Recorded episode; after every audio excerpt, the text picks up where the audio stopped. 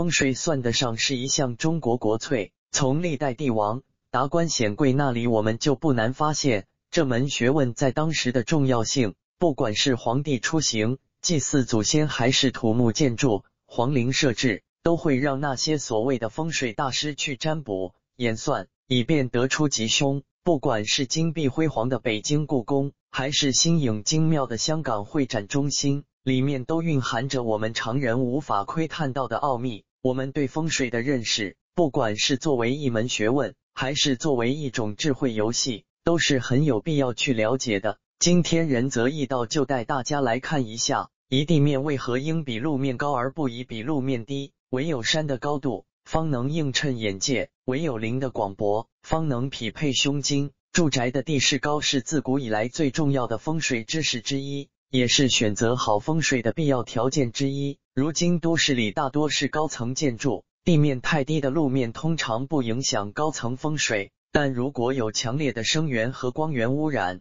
这种不可见的杀气依然对高层住宅有坏影响。风水说，地面太低的坏处主要是容易形成积水和影响气的流通。仁则易道可畏，但如果开店，则应另当别论。两家中客厅建楼级到底好不好？仁则易道可谓古代的堪舆术，对中心区域地势是否平整非常重视，不单要求周边环境藏风聚气，中心区域还必须具备平原地势，这样才算好的风水格局。如果地势高但崎岖不平，也算不上好风水。陡峭的地势象征着危险，不利于人身安全和事业的发展。如果运用到现代的家居布局中来，房屋的中心区域地面应以平整为宜。风水说，在客厅建楼级，人为造成地面的起伏，或在进宅的门庭内铺上碎石等行为，其一会对居住人的事业造成波动影响；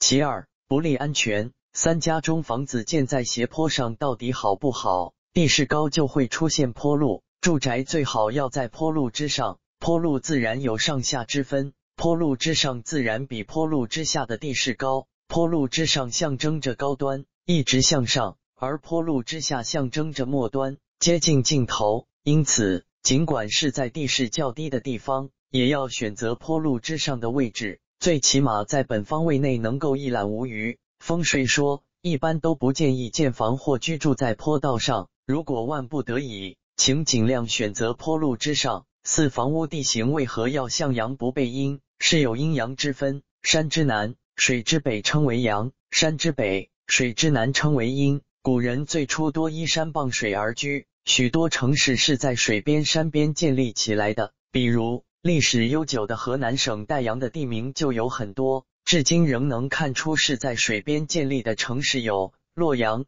濮阳、淮阳、泌阳、庆阳、汝阳等。就地形的一般状况而言，向阳的地方是表。背阴的地方是里，风水说，仁则易道建议房屋一般要在阳面，不要在阴面。原因是向阳面干燥，而阴面一般很潮湿，不利于居住和健康。五房屋为何不宜建在山谷盆地？谷盆地地势较低，容易藏污纳垢。现代社会山谷盆地更容易受到污染。山谷由于谷风和温差的存在而容易受到大气污染。白天山坡受日照而增温。气温比山谷高而形成逆温，谷风由山谷向上吹。夜晚山坡散热快，气温下降到比山谷还要低，冷空气下坡，形成山风由山坡向山谷吹。这好比潮汐涨退，中间有一个间歇期，在山风和谷风转换的间歇时间，最不利于污染物的扩散。污染物大量滞留在山谷，造成大气污染，因此不宜在山谷造宅。而应该选在山坡上，且最好是向阳山坡。风水说，如果一个住宅小区整个建筑地基比四周地势低，使人仿佛住在盆地之中，这种地形对通风、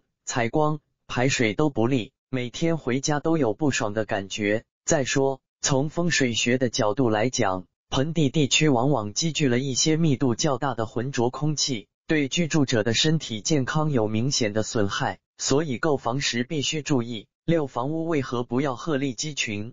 现在的住宅很多都是高层建筑，如果周围都是高楼或小高层还好，但如果一排或一片楼中只有一楼独高，这样就有鹤立鸡群的感觉。其实这种高层住宅的风水并不好，在风水学上这叫孤峰独秀，周围的杀气会首当其冲的冲向这个高楼，这样的住宅环境对居住者的心理健康不利。风水说，不要把住宅建成山顶的格局。一般来说，古代只有庙宇才建在山顶，人们常说的半山豪宅。是指建在半山坡上的豪宅，且不能建得太高。这种宅院往往只有富翁才住得起。其房屋外环境为何要阳光充足？要想获得更多的日照，就要选择楼房之间的间距大、楼层高的房子。因为楼房的间距越大，楼层越高，获得的日照时间就越多，日照就越充足。而楼房紧紧相邻，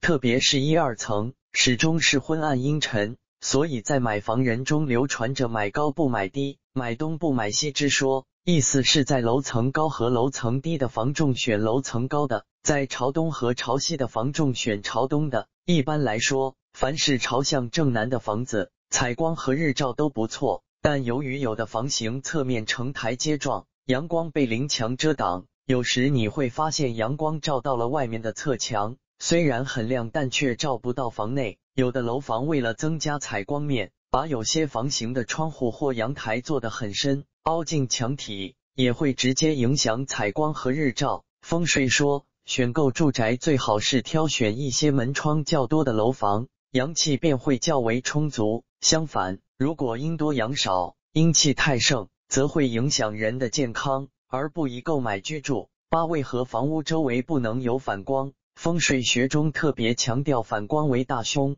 过去的反光多是房屋周围的池塘、河流造成的，河水反光入室，产生不稳定的晃动的光影，使人不自觉的精神紧张。时间一长，易使人时常产生恍惚的错觉。现在都市中许多建筑采用玻璃幕墙，从而会对邻近建筑形成反光。若是房屋周围有此类反光，良好气场会被破坏。居住其中的人易产生烦躁、冲动情绪和心神不宁。风水说，在达到采光要求的同时，房屋周围不宜有产生反光的事物。九住宅所在地附近很荒凉会怎样？住宅周围的环境很重要，周围环境并不是专指绿化、河流和山脉，还包括周围的设施、单位以及这个区域的功能。总的来说，仁泽义道建议住宅所在地最好要富足。不宜贫瘠、荒废、杂乱，周围环境要比较干净和安静，最好附近没有废气、废水、废渣的排放，也没有噪音干扰和高压线路经过。风水说，电源在工作时会产生磁场，会造成各种疾病，不利家人的身体健康，这个千万要注意。十房屋大小为何适中最好？风水学上所说的宅小人多。即地方细小，居住的人很多，一般常发生于公屋或居屋之中。居住地方不够而人多的话，自然摩擦会多，争吵会多，大家争看电视，两兄弟同住一间房，不能睡觉或温习功课等这些情况常有。另一方面，风水学上也有宅大人少的说法，和宅小人多相反，意思是居住的地方太大，而居住的人很少。居住在这种房屋的人大多都会很孤僻，自己顾自己，与人没有什么沟通。另外，一个家庭主妇的主要劳动之一是打扫卫生，如果面积过大，就会负担过重。风水说，一般来说，夫妻合计为五十平方米，学龄前的孩子是十平方米，小学至高中的孩子每人十五平方米，大学生和老人每人二十平方米。